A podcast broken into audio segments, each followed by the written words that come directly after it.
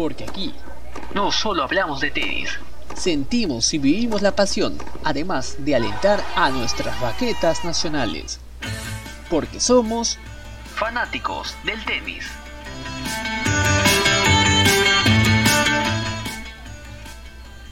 Bienvenidos, es una nueva edición de Fanáticos del Tenis, el podcast que vive la pasión del tenis peruano y que sigue también a los tenistas.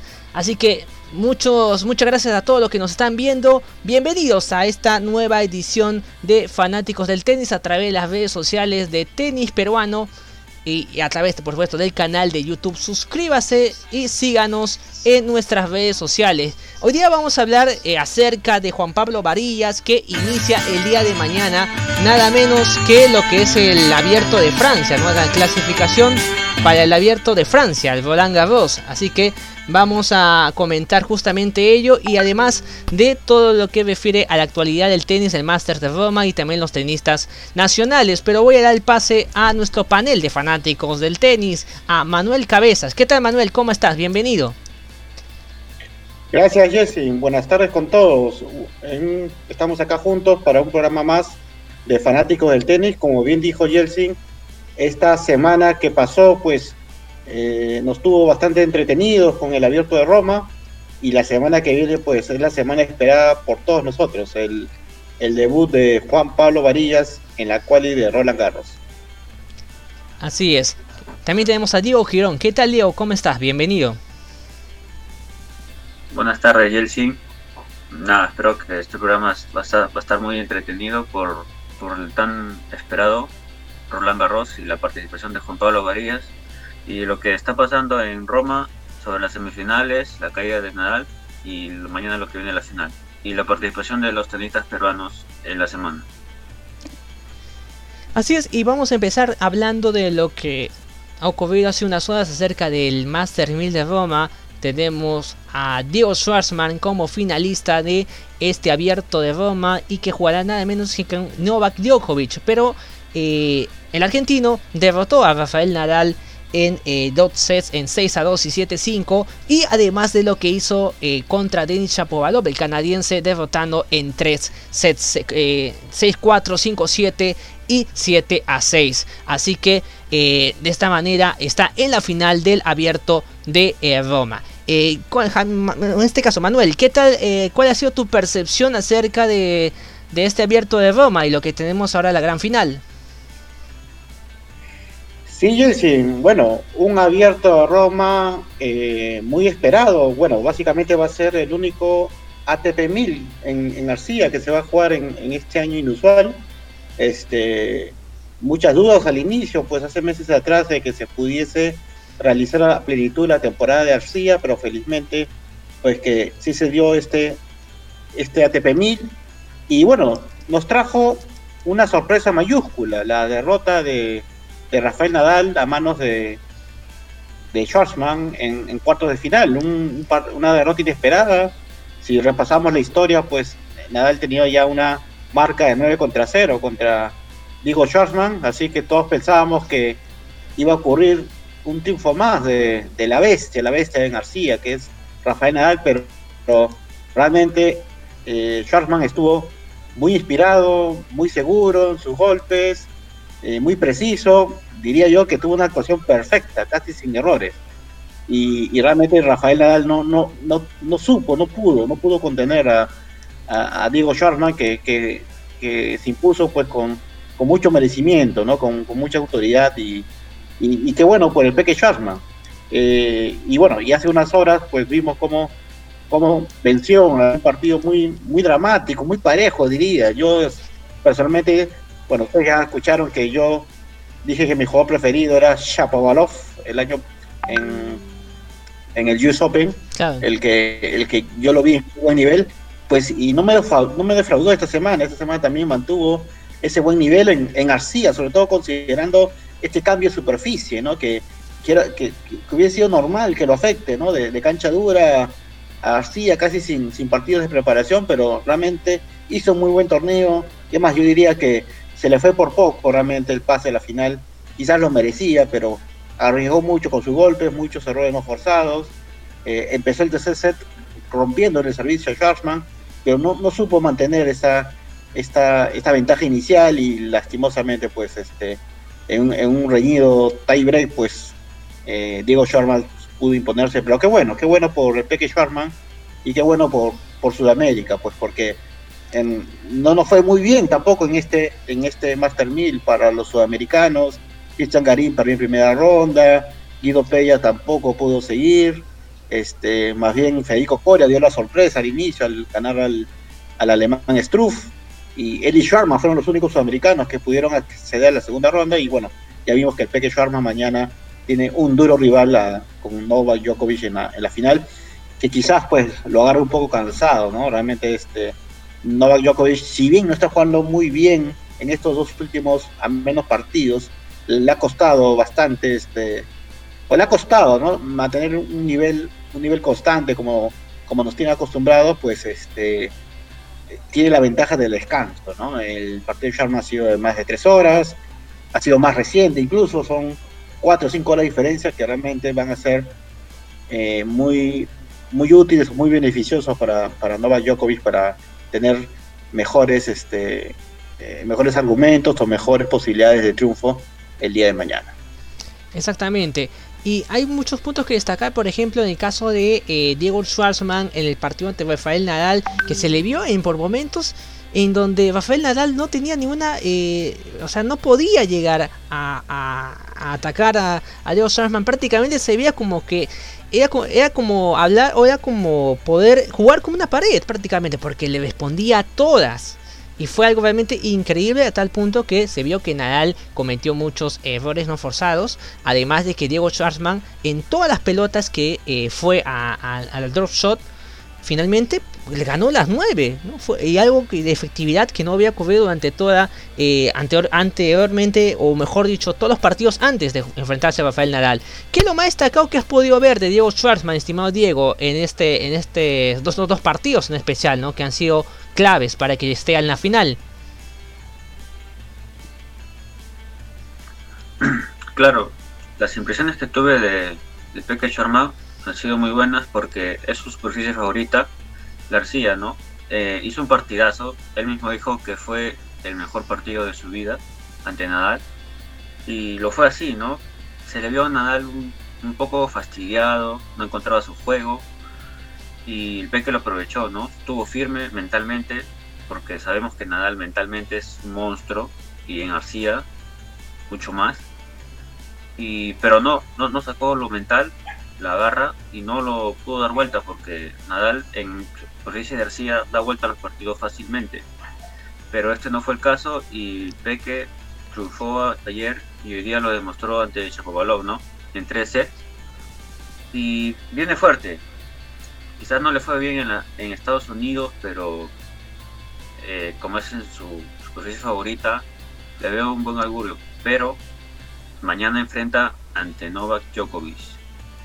Claro candidato y favorito del torneo, pero veremos qué pasa mañana en la final del ATP 1000 de Roma. Exactamente, y eh, la final que se juega el día de mañana.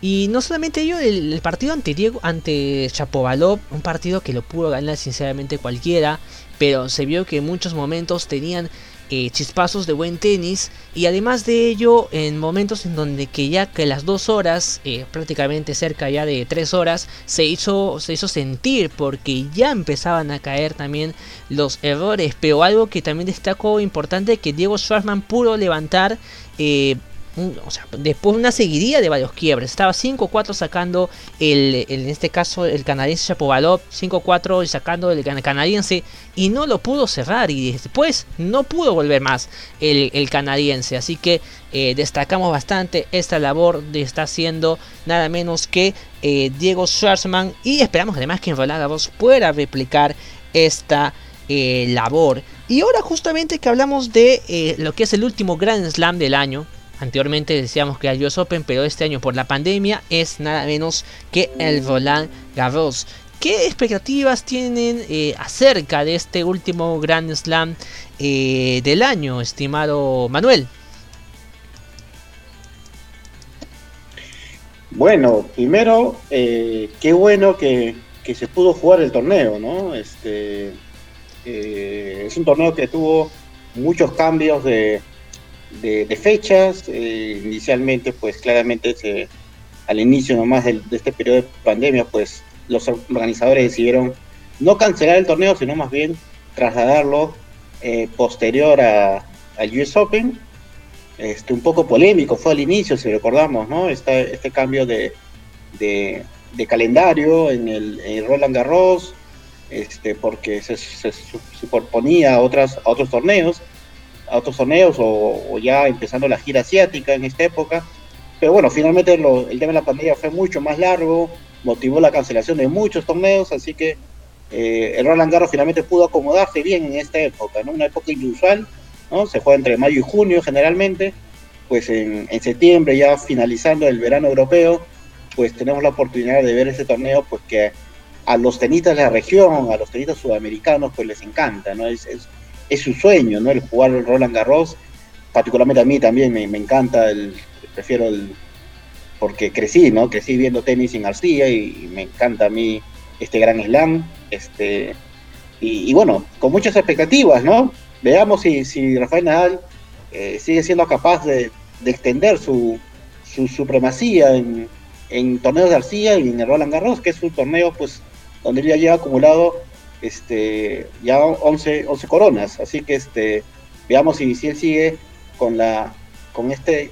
Eh, con este dominio, ¿no? Claramente en arcilla, Djokovic sigue fuerte, veamos si, si logra si logra tener algún uh, algún bueno habría que ver los cuadros primero no habría que ver los cuadros porque va a depender mucho de, la trayectoria de cada uno no y bueno y sin dejar de lado a Tim no el, flamante campeón del US Open eh, que ya ha sido dos veces finalista de Roland Garros así que debería ser otro de los animadores y bueno y seguramente va a haber una que otra sorpresa en, semifinales posiblemente, ¿no? Un, jugador inesperado. Así que con mucha ilusión, con mucha ilusión porque realmente es el, el gran el gran preferido de muchas personas y en mi caso también. Así es. Además de ello, eh, tenemos, en el caso Manuel, ¿cuál es tu favorito para que pueda ganar este nuevo, este gran slam? Eh, vemos a Nadal que siempre ha estado ahí, vemos ahí a, Djokovic que también siempre está en la expectativa, pero tenemos protagonistas como mencionado Dominic Thiem. ¿Quién podría ganar este nuevo, este, este gran slam eh, de Roland Garros? Mira, este, en estas semanas post reinicio del tenis, pues hemos tenido ya dos sorpresas mayúsculas, ¿no? Primero la de, la, bueno, más que la derrota, la descalificación de Novak Djokovic en el US Open a, una ronda muy temprana. Y también pues la eliminación de Rafael Nadal, como ya conversamos hace un momento, este, en, corto de final en el Abierto de Roma.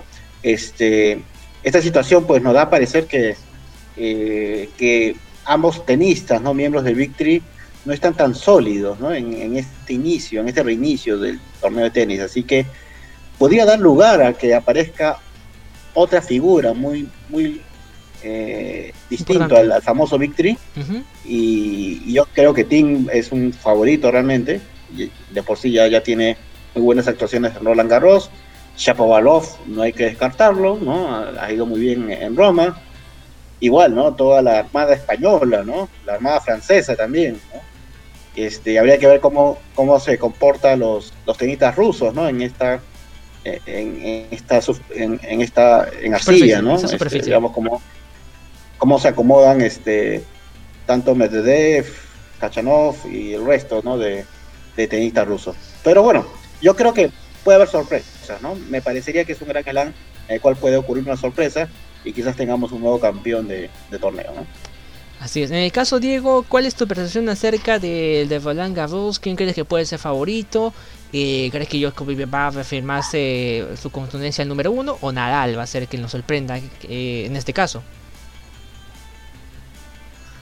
Claro, si hablamos de Roland Garros, el favorito por excelencia es Rafael Nadal, ¿no? Por algo no tiene todas las coronas que ha conquistado. Pero como hemos visto en lo que ha pasado esta semana en el ATP de Roma, como que la falta de ritmo le ha costado un poco al español. Y como dice. Manuel, puede haber muchas sorpresas en este Gran Slam. Eh, Djokovic también, si mañana campeona, puede irse eh, motivado al Roland Garros y por qué no tentar al campeonato y, llegar a los 18 Grand Slam que, que esté pronto a alcanzar a Nadal con 19 y Federer con 20. Y también la ausencia de Federer en Roland Garros es una ausencia muy grande, ¿no? Porque es un candidato al título.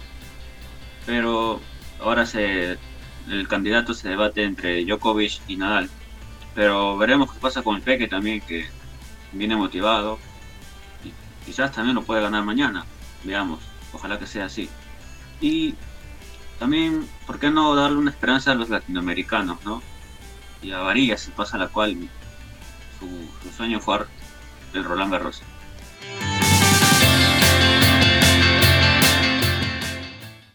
Estás escuchando Fanáticos del Tenis. Escúchanos en Spotify y míranos en el canal YouTube de Tenis Peruano.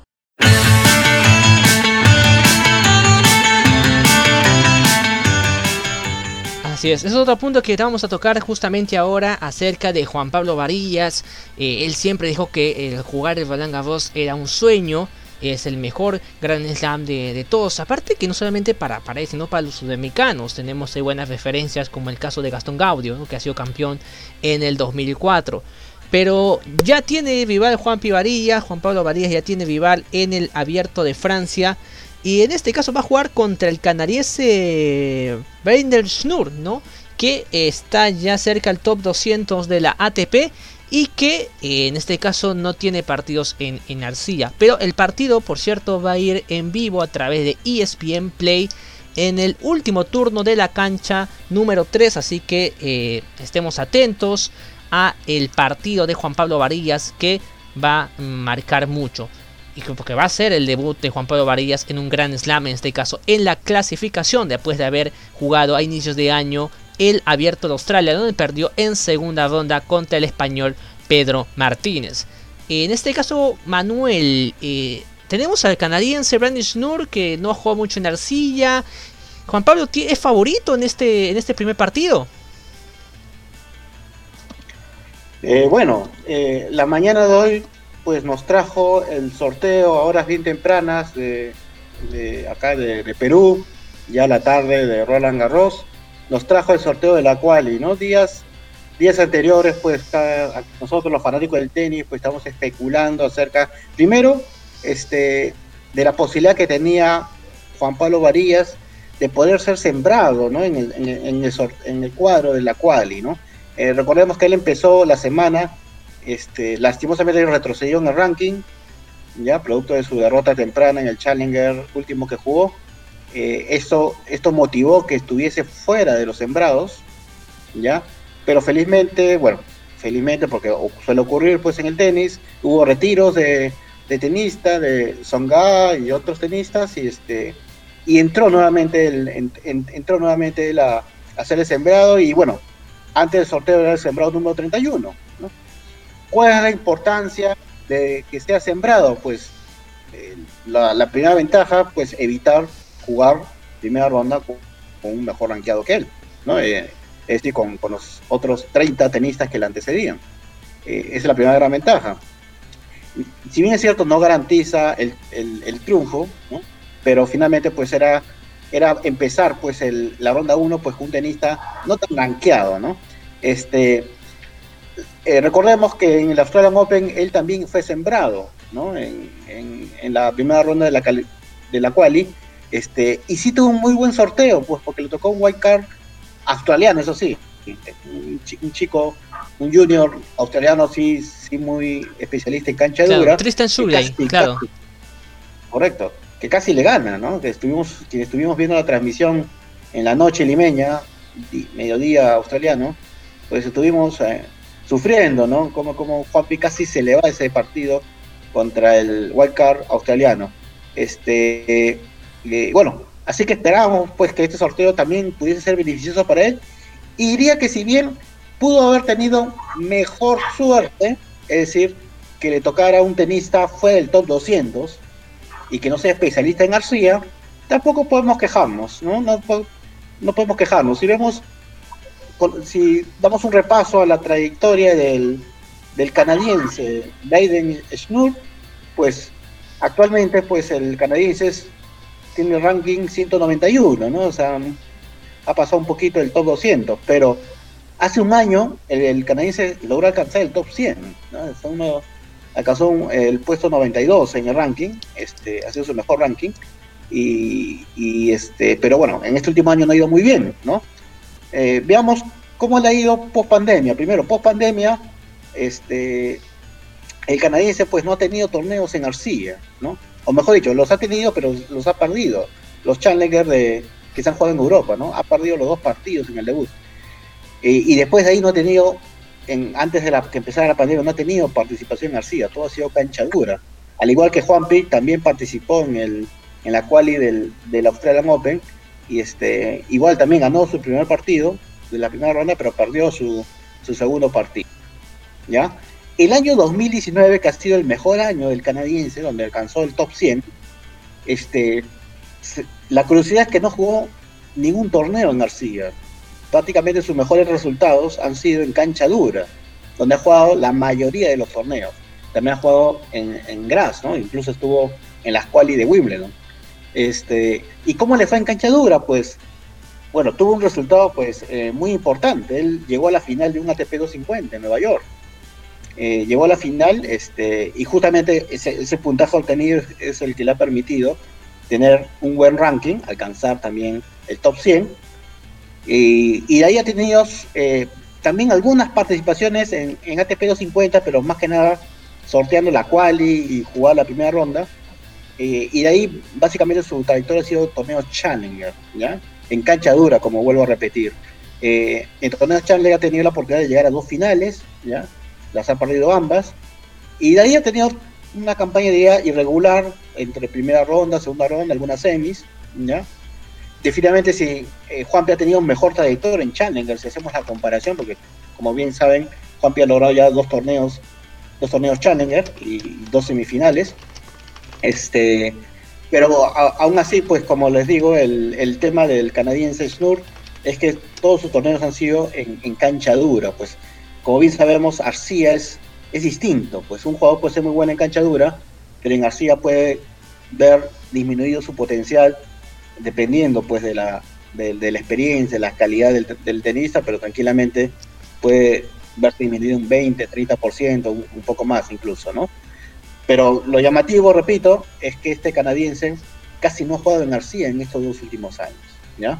2019 no jugó en un torneo de Arcilla y 2020 recién ha sido estos dos Challenger que se han jugado en Europa, pero que lastimosamente para él pues han sido sendas derrotas. ¿ya? Así que este eh, eh, bueno, esperamos, pues esperamos y confío que Juanpi pueda tener un excelente debut en la cual de Roland Garros y creo que este y creo yo le doy un 70% de posibilidades de que logre el triunfo.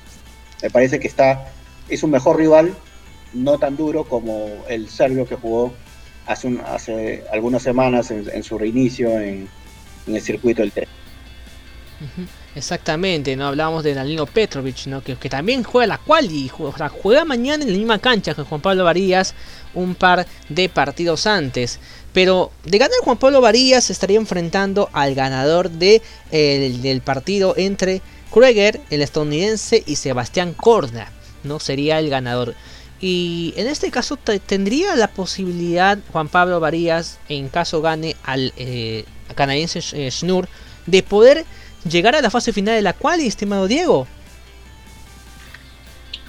Claro, en segunda ronda posibles rivales son Sebastián Corda y Michelle Krieger, los dos de Estados Unidos. Primero empezamos hablando de Sebastián Corda, que es un next gen de 20 años mide 1,96m, es diestro y revés a dos manos. En la actividad que tuvo fue un wildcard en el US Open y le ganó un set a Chapovalov, el favorito de Manuel. Hizo primera ronda de Cincinnati que perdió ante Emil Rusugori, el finlandés. Y en quali le ganó a Gil Simon de Francia. Hizo Indian Wells de octavos, el Challenger, y jugó dos finales de Challenger, pero no ganó ni un torneo. es hijo del gran tenista Pet Corda, que ganó el abierto de Australia y hizo final en Roland Garros. Mm, ganó el Australian Open Junior y es un conocido porque hace el año pasado se, enfrentó a Nicolás Álvarez en dos partidos. El, dato está 1 a 1. El partido que ganó Nicolás Álvarez fue en la final de un futuro en Estados Unidos. Y por el otro lado, el, por el otro americano, Mitchell Krueger, mm, vemos que no, no tiene mucha actividad. Hizo el, US hizo segunda ronda que perdió ante Pablo Carreño. Y las dos veces que se enfrentó con Sebastián Corda, las dos veces la ganó. Y fue en cancha dura. Y mi favorito para que sea el posible rival de Juan Pablo Varías, yo le veo más chances a Sebastián Corda, que sea el el futuro rival para la segunda ronda del, de la cual y del Roland Garros. Exactamente, Diego. Esto en el hecho, obviamente, que Juan Pablo mañana pueda ganar su partido ante eh, Brander Snur. Pero eh, como comenta Fernando Ojeda, efectivamente, hijo de pies de corda, efectivamente, eh, agradecemos a los que nos están comentando también a través del chat de eh, YouTube. Hemos puesto una pregunta para que puedan interactuar con nosotros. ¿Creen que Juan Pablo Varillas llegará al cuadro principal de Roland Garros? Esperamos sus comentarios a través de el YouTube, el canal de, YouTube Tenis Peruano. Así que síganos también por ahí. Eh, suscríbanse al canal, activen la campanita de notificaciones para poder seguir este en vivo y diferente contenido que estaremos haciendo en Fanáticos del Tenis. Y siguiendo con la ruta de Juan Pablo Varillas, en caso eh, llega a ganar sus partidos segunda ronda, sea cual sea el rival americano que pueda jugar en, en la segunda etapa, en el otro lado del cuadro tenemos a eh, al ruso Adia Klatasev que se enfrenta con un wildcard que es eh, Kazaux, un juvenil, y en el otro cuadro Michael Guinard, francés, se enfrenta contra el australiano Purcell. En este caso, eh, el favorito es Adria Kartliasev, el ruso que actualmente está eh, pasando por su mejor momento tenístico en lo que es después de la pandemia. Está 116 en el ranking actualmente y es el mejor ranking de, eh, el del circuito ATP. Pero aquí hay una curiosidad que algunos también nos, nos las hacían saber en el previo, ¿no? En, las redes sociales, en el Twitter y en el Instagram. Que Adria Kartliasev eh, en los últimos tres torneos que ha disputado, que ha sido básicamente Challengers, los dos Challengers de Praga y eh, lo que es el Challenger de Ostrava, ha disputado tres finales, de las cuales ha ganado dos y ha perdido uno. Efectivamente. Y, el- y- adivinen contra quién perdió en la final, nada menos que contra Stanislava Brinca, ¿no? Perdió en la final 6-7 y 4-6 en sets corridos. Y en, la, este trayecto ganó dos challengers seguidos. ¿Les suena familiar? Sí, cómo no, ¿no? Y solamente recordamos que Juan Pablo Varillas también ganó dos torneos eh, jugando de manera consecutiva a los challengers. Eh, pero en este trayecto, este rival ganó también a rivales de la talla de Robin Hasse, ¿no? En este caso el holandés, 6-4-6-2 en primera de Praga. A Ernest Gulbis, ¿no? Que también eh, el letón y que ha jugado también mucho Grand Slam. eh, 6-3-6-3 también en Praga. Henry Laxon, ¿no? un viejo conocido por nosotros y que en marzo también Juanpi le ganó en eh, la Copa Davis, ¿no? Ante eh, en el en el Low Tennis.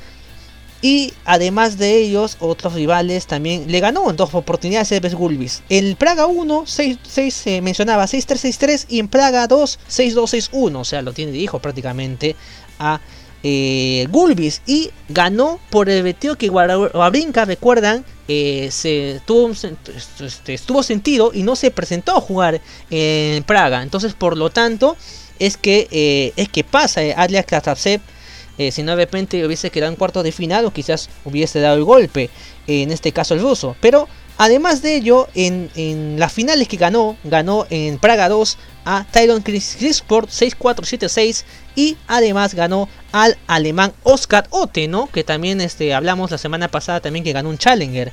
En eh, la semana pasada, antes de ello, perdió contra este eh, ruso, Adrian Karlasev, eh, 6-4-6-2 le ganó el eh, ruso. Así que viene muy empilado, viene muy en forma. En este caso, el ruso así que va a ser un rival de cuidado, es el favorito en la otra llave y que posiblemente se enfrente a Juan Pablo Varillas en la tercera ronda de Roland Garros. Nos comenta Freddy Chipana, al 75% mostrado el año pasado, llega sin apuros a la ronda 3. Después es otra historia. Sí, pues hay que ver que sea otra historia.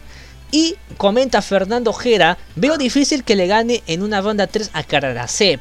Sí, es definitivamente es, todo un reto. Estimados, eh, en este caso Diego, eh, ¿cuál, ¿cuál sería la... ¿Tú crees que, Juan Pablo pueda eh, finalmente clasificar al cuadro principal teniendo un posible rival en tercera ronda a, este ruso Aslan Karasev que viene prácticamente de sus 15 partidos ganados, solamente perdió uno? Claro, ¿no? Es como Juan Pablo Varillas en el año pasado, que vino con 17 victorias seguidas. O sea, todos los rivales lo como que le tenían ya respeto. Pero, o sea, jugar tantos partidos también le da la presión de, seguir con esas victorias, ¿no? A lograr algo. Y es una final de quali que lo lograría entrar al, cuadro principal de Roland Garros. Pero Juan Pablo Varías yo lo veo que ahora está muy fuerte mentalmente con con lo demostrado en, el año pasado, que a mitad de año agregó un psicólogo deportivo a su equipo técnico. Y viene entrenado ya semanas en Francia, ya está adaptado, porque nos, contaba que ante el duelo con Danilo Petrovich, o sea, es como que llegó, descansó y jugó el partido, no se adaptó en ese torneo, es por eso del resultado y no se sentía cómodo, pero ahora como digo, ya tiene semanas en Francia, ya ha venido entrenando. Y yo lo veo, no, lo veo imposible que le pueda ganar al ruso, ¿no? Pero veremos qué pasa, veremos cómo llega en las, en las dos primeras llaves, a ver qué pasa en la, en la final. Exactamente. En el caso, Manuel, eh, ¿también compartes lo que dice Diego o qué es lo que podías agregar eh, sobre la posible, eh, el rival o el posible rival en caso Juanpi llegue a tercera ronda en la fase final de la clasificación? Sí, un poco complementando a lo que a lo que comenté en su momento, pues a Juanpi yo le doy un 70% de posibilidades de superar su primer su primer obstáculo, ¿no? Que es el, canadiense. Ya eh, eh, creo que debería Juanpi realmente, sin, ser triunfalista, en superar esta primera ronda de la cual. En esta segunda, en, la, en esta segunda ronda, pues eh, posiblemente, definitivamente va a tocar un americano, ¿no? como indicó Diego, su favorito es Sebastián Corda. Ambos, en realidad, ambos americanos están en un ranking muy similar. Este, igual, ambos no son especialistas en, en, arcilla, ¿no? ¿no? Eh, ambos son más bien formados en cancha dura, así que... como todo americano. Como todo americano, correcto. Entonces, este, esa es la ventaja de Juanpi, ¿no? Va a tener más recorrido, más experiencia en arcilla que, los dos, que cualquiera de los dos americanos, así que yo le daría ahí un, realmente le daría el mismo porcentaje, un 70% de posibilidades de que supere esta segunda ronda de la quali. Y la ronda final de la quali, ¿no? Con el, con el ruso mencionado, ya el, el ah. que yo le llamo el Iván, el Iván Drago del tenis, ¿no? Porque realmente ha tenido unas semanas espectaculares. En estas tres semanas ha hecho la gran Juanvi del año pasado, tal cual, ¿no? Este, abrazando a todos sus rivales este, y definitivamente eh, es un jugador que está con una confianza tremenda, ¿no? Tremenda, ¿no? Eh, yo diría que claramente el, ruso parte como favorito, ¿no? Parte como favorito. Yo daría un, un 60-40, ¿no? Un 60-40. Pero veamos cómo, cómo están estas dos primeras rondas, ¿no? Veamos cómo, cómo el ruso también este, hace su, su, este, su inicio su participación en la cual veamos cómo Juanpi poco a poco mejora en cada partido, ¿no? Bajo la expectativa de que, de que va a superar estas dos rondas iniciales. Y yo creería que un Juanpi con el nivel con el que jugó los Challenger en Latinoamérica el año pasado, a ese nivel, pues yo diría que sí va a ser un duro escudo también para, el ruso, ¿no? Ya, pero eh, con confianza, ojalá realmente que, que, lo que Juanpi pueda superar estas dos rondas iniciales, ya de por sí sería un gran aliciente para él, ¿no? Ganar estos, estas dos rondas, este, aparte que le suma muy buenos puntos igual, ¿no? Un poco para, recuperar el ranking que ha caído, unos cinco puestos que ha caído. Este, y bueno, y esperar siempre, bueno, como le ocurrió en, el ATP 250, ¿no? Que jugó en, Santiago, ¿no? Perdió en la última ronda de la quali, pero pudo entrar como, eh, como el perdedor afortunado, el lucky loser, ¿no? Este, pudo entrar finalmente al main draw, al cuadro principal, así que aún pierda con el ruso, no está perdido tampoco su ingreso al, al cuadro principal, considerando, considerando también que hay muchos tenistas este, ya clasificados al cuadro principal que van a tener que, pasar la prueba, la prueba del COVID-19, ¿no? La mañana de hoy nos sorprendió con varios tenistas que, tuvieron que retirarse, ¿no? Del, cinco tenistas al final tuvieron que retirarse, ¿no? Este, y, eso puede ocurrir en el cuadro principal también. Exacto. varios van a llegar de Hamburgo, del ATP 500 que, se va a jugar esta semana. Sí, exactamente, como decía Diego, es, es, un tema muy importante y es también uno de los puntos que queríamos justamente mencionar, ¿no? Porque en estas últimas horas, o en estos últimos días, mejor dicho, lo que es el, eh, Francia ha incrementado sus contagios del COVID-19 ¿no? hasta el punto que tenemos ya cerca de 12.000 contagios diarios. Y no solamente eso, además de los casos que acabas de mencionar, te más temprano, por ejemplo, el, el, el bosnio, ¿no? Dumsur, que lo vamos a enfrentar el otro año, ¿no? para cuando Perú juegue la Copa Davis ante Bosnia, su entrenador dio positivo al COVID. Y por lo tanto, el que tenía que jugar su partido de quali, también eh, obviamente tuvo que pasar a cuarentena. Entonces, son muchas posibilidades, si bien es cierto, todo esto lo hacemos en el marco eh, en, si bien es cierto, aquí paso a paso, ¿no? Paso partido a partido hay que ir, pero esto obviamente lo que eh, hacemos en el marco en caso Juanpi pueda avanzar en lo que es el camino a Roland Garros. Y obviamente que si en caso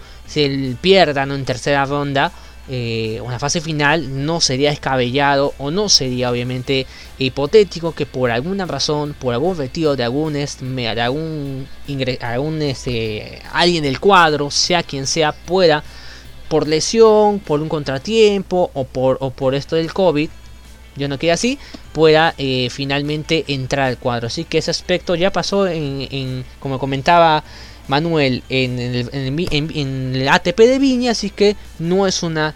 Eh, no, es nada descabellado, pero de todas maneras a Juanpi le deseamos todos nuestros éxitos eh, en este en esta nueva en este nuevo reto que es estar en Roland Garros lo positivo de esto que la semana pasada destacábamos acerca de ciertos puntos que no habían quedado claros, que él en una entrevista que hizo ante el periodista Juan Diego Llosa los pudo aclarar, ¿no? Como lo que comentó Diego, ¿no? Acerca de su primer partido ante Dalino Petrovic, el por qué no llegó a Roma, ¿no? Que es una, un interrogante que muchos hicimos y que aquí ya partía de un tema básicamente de nación, porque sabemos bien que en Italia, ¿no? El Perú está dentro de estos países que sus ciudadanos no pueden ingresar por esta por ser por considerar básicamente potencial y peligroso para la pandemia del COVID-19.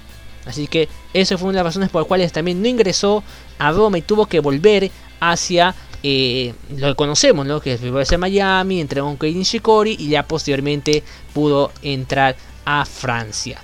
Y, eh, perdón, a Francia en este caso el Challenger, ¿no? Ace Provence, que sabemos lo que pasó.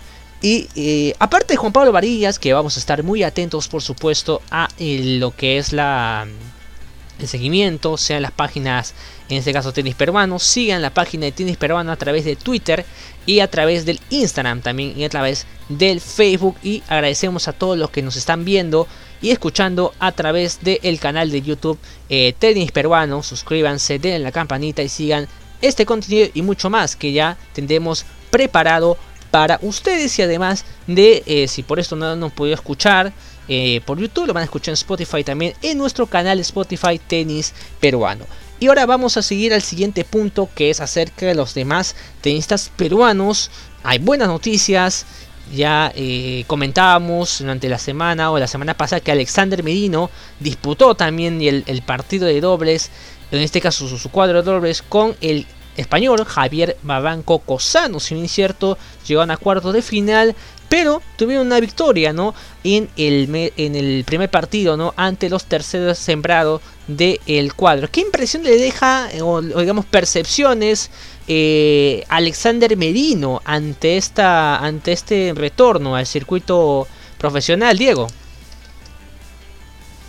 Claro, a mitad de semana después del partido de dobles le hicimos unas preguntas a Alexander de cuál fue su impresión del torneo. Nos dijo que está muy parejo debido a los pocos eventos que se realiza, pero que va a ir acomodándose y entrando ritmo poco a poco. Y le preguntamos también cómo se, cómo se sintió en el partido, donde perdió en el cuarto de final.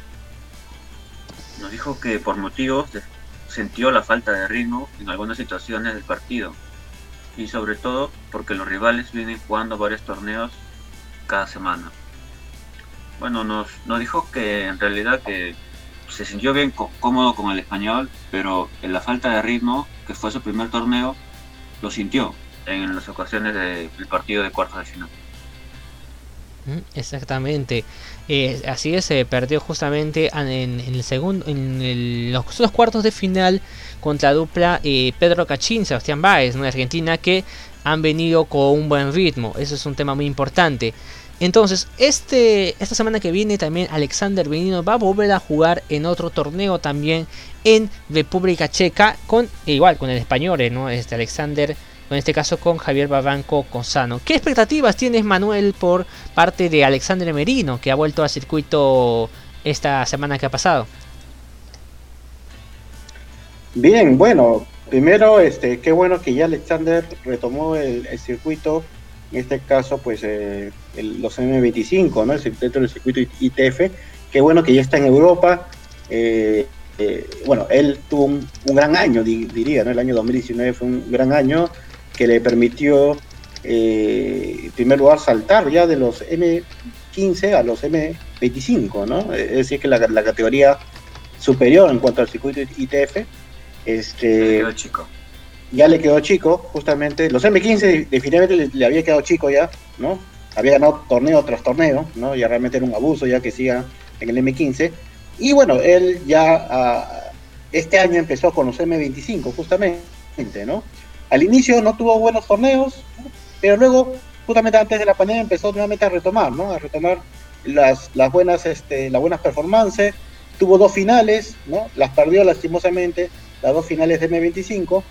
Y, y, realmente tenemos una muy buena expectativa, ¿no? Pero también entendemos que la falta de, de competencia, pues, eh, afecta, pues, a cualquier tenista, ¿no? A cualquier tenista. Y aparte que era la primera vez que jugaba con el español, ¿no? Era, era la primera participación con el español, ¿no? El, él ha tenido este, sus, sus mejores este, torneos con el argentino Peña, ¿no? que es el que lo acompañó antes que empezara el, tema de la pandemia. ¿no? Y, yo diría que ese va a ser la clave del éxito de, Alexander. ¿no? E, entendería pues que él está enfocado 100% a dobles, claramente es así.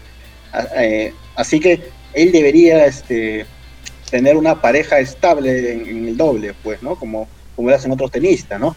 No es sencillo, pues, porque en, el, que está entre el puesto, eh, es un top 300 actualmente, pues aún le falta todavía escalar un poco más, ¿no?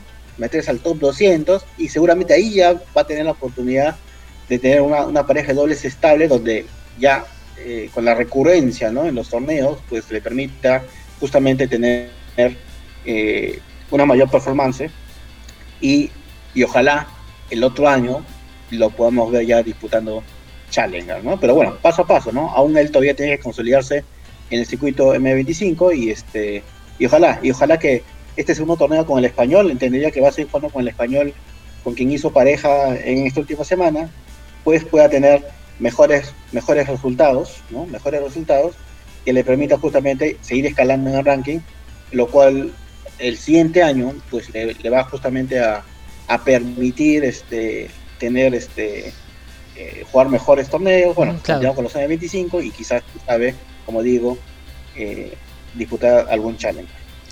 Exactamente, así que la expectativa está puesta con, también con Alexander Merino, que fue sorpresa de muchos, ¿no? Que volviese al circuito y esperamos que para bien, ¿no? Esperamos que pueda consolidarse y posteriormente pueda eh, trepar, ¿no? Ya este siempre siempre la, la, pregunta está mucho mucha mucha gente así como nosotros fanáticos están eh, con ese interrogante que por qué Juanpi o perdón, que en este caso Alexander Medino no se junta con con Sergio Galdós para si ambos están por ahí. Entonces una pregunta que esperamos que en algún momento también podamos tener. Estamos viendo obviamente ya las próximas semanas poder tener alguna también entrevista con Alexander Merino. Eh, y poder también plantear ese interrogante, ¿no? Eh, acerca de, que muchos nos hacemos, no desde hoy, sino ya desde antes, ¿no? Más que todo, obviamente, pensando en su crecimiento personal de ellos, que van especializadamente al dobles, como también pensando en una Copa Davis, ¿no? Que siempre tener una pareja de dobles en, o sea, estable en una Copa Davis es signo de por lo menos tener un punto ahí que puedes tenerlo en el bolsillo. Tenemos un ejemplo claro, ¿no? A los colombianos, eh, en este caso Cabal Farag, ¿no? Que ya también han sido número uno de la categoría. Y eso con, y además también el eso de Sergio Galdos, ¿no? Nos sorprendió eh, también en Instagram en la publicación donde ya también está yendo a, en este caso a, también a República Checa. ¿Qué expectativas se contienen acerca de Sergio Galdos para que pueda volver al top 100, estimado Manuel? Claro, hablamos de dobles. Sí, justamente eh, siguiendo con las noticias positivas de los retornos, pues ya Sergio Galos ya está en, Europa. Este, bueno, asumo que está todavía adaptándose a, muchas cosas, ¿no? El cambio de horario, asumo que también tiene que pasar ciertas pruebas por el tema del COVID-19, así que este, por ahí leímos que él este, posiblemente juegue la siguiente semana justamente el mismo torneo de Alexander Merino, pero bueno, todavía realmente para el tema de dobles no están los cuadros al menos publicados, ¿no? Ya seguramente el día de mañana podemos tener noticias más claras acerca de si efectivamente Sergio Jalos ya, ya empieza a jugar a partir de, este, de esta semana que viene. Y ojalá, y ojalá, porque bueno, en Europa todavía tienes la opción de jugar un mes más, por lo menos, ¿no? Un mes más hasta que, bueno, eh, más o menos en, octubre, noviembre ya empieza la, etapa de las lluvias, ¿no? Lo cual ya un poco complica ya el desarrollo de los torneos en Europa, pero hay todavía un mes en que Sergio Galós pueda, pueda aprovechar y retomar su nivel, ¿no? Recordemos que Sergio Galós llegó a ser top 100, incluso estuvo cerca al puesto 80 del ATP en dobles, ¿no? Tuvo, ese fue su mejor momento, Sergio Galós llegó a una final de un ATP 250 en, en, Los, Cabos, en, México, ¿no? Correcto, en Los Cabos, así que, este, y ganó infinidad de Challenger, ¿no? ¿no? Con distintas parejas incluso, ¿no? Este, y justamente ese ha sido su tema de él, ¿no? No ha podido consolidarse con una pareja específica, ¿no? El, realmente sus torneos los ha ganado con distintos jugadores prácticamente, ¿no? Y, y, cuando llegó a ser el top 100, pues lastimosamente tuvo un bajón en su juego, ¿no? No, no le fue bien después, ¿no? Ya tuvo, perdió mucho en los debuts, los torneos, este, eh, y, eso motivó pues lastimosamente que cayera en el ranking y llegara a salir incluso el top 200, ¿no? Y pasar de jugar Challenger incluso a jugar circuito ITF, ¿no?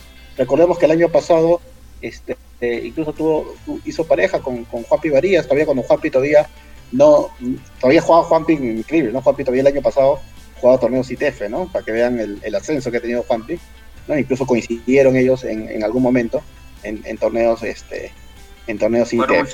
también. Y jugaron jugaron una final, llegaron a, a, una pareja de hermanos, ¿no? Me recuerdo, ¿no? Que estuvimos bien, pudimos ver esta yo, estoy viendo esta final también, seguramente ustedes también, y realmente estuvieron cerca también de, poder tener un título Challenger en, dobles que, creo que no hemos tenido por décadas, me refiero a una pareja 100% peruana, ¿no? Este, eh, pero bueno, con, con las expectativas, Sergio Galos tiene 30 años, aún para dobles, es todavía una edad, diría la mitad del camino, ¿no? Recordemos pues que habido tenistas muy, muy conocidos, Daniel Néstor, jugando más allá de los 40, Leonard Páez, también jugando más allá de los 40 años, y en realidad pues el doble te permite todavía... Hermanos Bryan. Los hermanos Bryan también, ¿no? Entonces, el doble te permite todavía eh, seguir jugando hasta pasar los 35 tranquilamente y en buen nivel, así que Sergio Galos todavía puede hacer ese chance, no tiene la calidad realmente, y, y ojalá, como dijo Yeltsin, pues, que, que pueda este, hacer pareja con, algún peruano, pues ojalá con Alexander Merino, que también está en Europa, o uno de los, los hermanos Huertas, bueno, aunque cuando retorne Arcon asumo que Conde y Arcon volverán a ser la pareja de dobles, pero bueno, este, saludable de todo punto de vista que, que vuelva este eh, que vuelva Sergio Galdós nuevamente al circuito de tenis. Exacta, exactamente, ¿no? es una cosa muy importante y que además de ello, como mencionabas, eh, el año pasado Juan Pablo Varías y Sergio Galdos, previo a los Panamericanos, tuvieron dos torneos de preparación, ¿no? Uno que fue en su finalista en San Benedetto, inclusive yo, en este caso sé que muchos de ustedes también que han podido eh, han, seguido los torneos, han emocionado porque se comprobaba que previo a los Panamericanos podía haber una posibilidad de medalla, cosa que eh, fue así, ¿no? No desentonaron y por lo menos pudieron llevar la medalla de bronce. En este caso, Diego, eh, también con, o sea, que compartes también la opinión de, Manuel acerca, eh, consideras que hay algo más también que se debe tomar en cuenta. Claro, ¿no? Galdós creo que le ha ido muy bien en dobles. Como dice Manuel, llegó a ser top 100 lo que le falta es una pareja estable, ¿no? Para que puedan jugar, porque en el dobles, a, partir del top 100, ya todos casi tienen su pareja, juegan los torneos ATP y van sumando puntos. Y eso creo que es el, el aliciente de, de Sergio Galdos a encontrar, pero en una entrevista hace tiempo escuché que estaba buscando una pareja estable para volver a meterse al top 100 y esperemos que sea así literal, ¿no? Se Sí, efectivamente. Dale. Sí, efectivamente, ¿no? Esperamos que, que, Sergio pueda, pueda consolidarse, ¿no? En el doble con una pareja estable. Este, no lo ha podido conseguir hasta ahora. Este, ojalá pues que sea un peruano, pero bueno, ya dependerá de él. Son muchos factores realmente, ¿no? Que interviene la empatía también, ¿no? Entre, los, entre los dos jugadores es fundamental también para, para ser una buena pareja y bueno, también los estilos de juego, ¿no? Yo, yo me quiero quedar con el grato recuerdo del, doble jugado en, la serie contra, contra Suiza, ¿no? Entre, entre Brian Panta y Sergio Galdós. Realmente los hicieron muy buena pareja, ¿no? Los dos compensaron muy bien el partido. Así que eh, eh, Brian Panta podría ser una excelente pareja para, para Sergio Galdós, pero obviamente ahí, puede haber intereses particulares de, cada uno en cuanto al, al desarrollo de su carrera, ¿no? Exactamente, así que antemano le decíamos todos ellos también a, en este caso Sergio Galdós y también a eh, Alexander Berino. Vamos a estar siguiendo por supuesto en la, página, de Tenis Peruano y por supuesto estaremos ya la siguiente semana comentando también acerca de lo que han venido haciendo en esta actividad, además de lo de Juan Pi, lo de Juan Pablo Varillas, que deseamos todos los éxitos. Y ya que estamos prácticamente en la recta final de esta edición de Fanáticos de Tenis, quiero agradecer a todos los que nos están eh, siguiendo a través de las redes sociales, a través del canal de YouTube. Eh, Fernando Gera, Freddy Chipana, que han, comentado también a través del canal. Suscríbanse y compartan esta transmisión, por supuesto, para poder llegar a más fanáticos del tenis.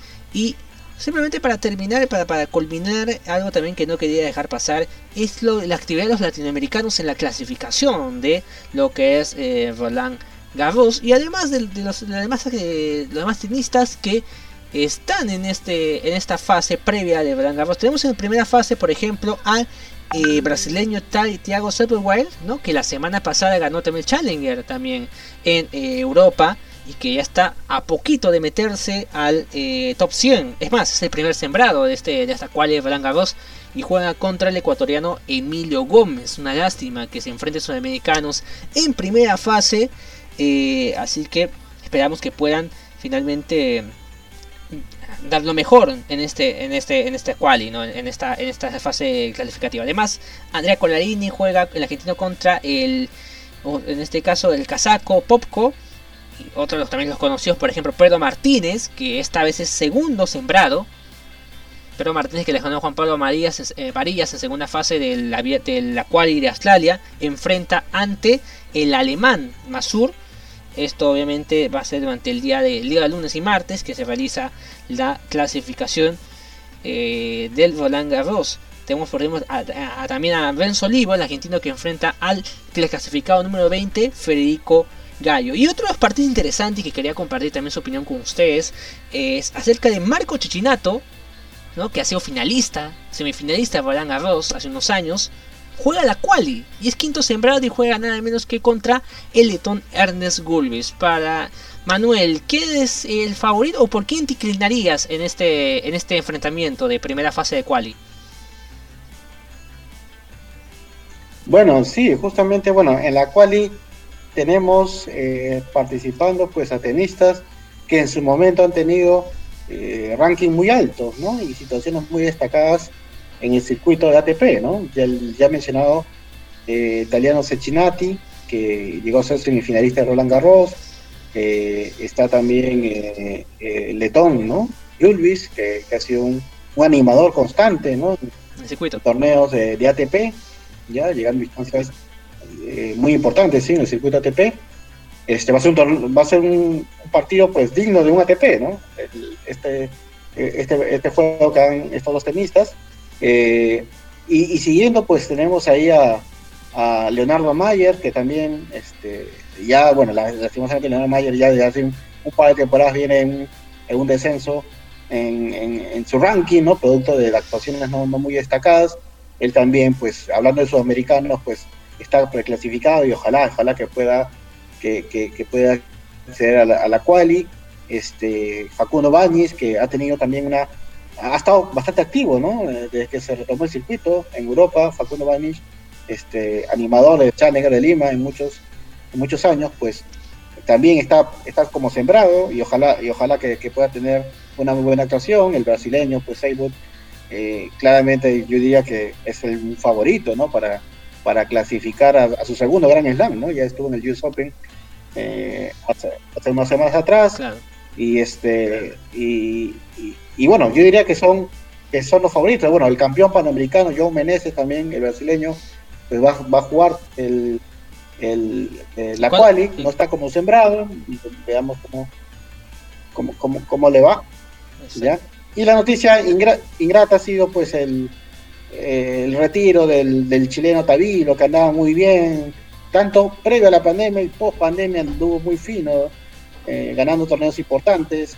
Tabilo lastimosamente por un cuadro de, entre apendicitis y peritonitis, obviamente un tema muy serio, pues tuvo que, que, retirarse, ser operado el día de hoy y bueno, lastimosamente posiblemente se pierda toda la temporada. ¿no? Ese es un poco mis comentarios sobre los sudamericanos eh, en esta quali, ¿no?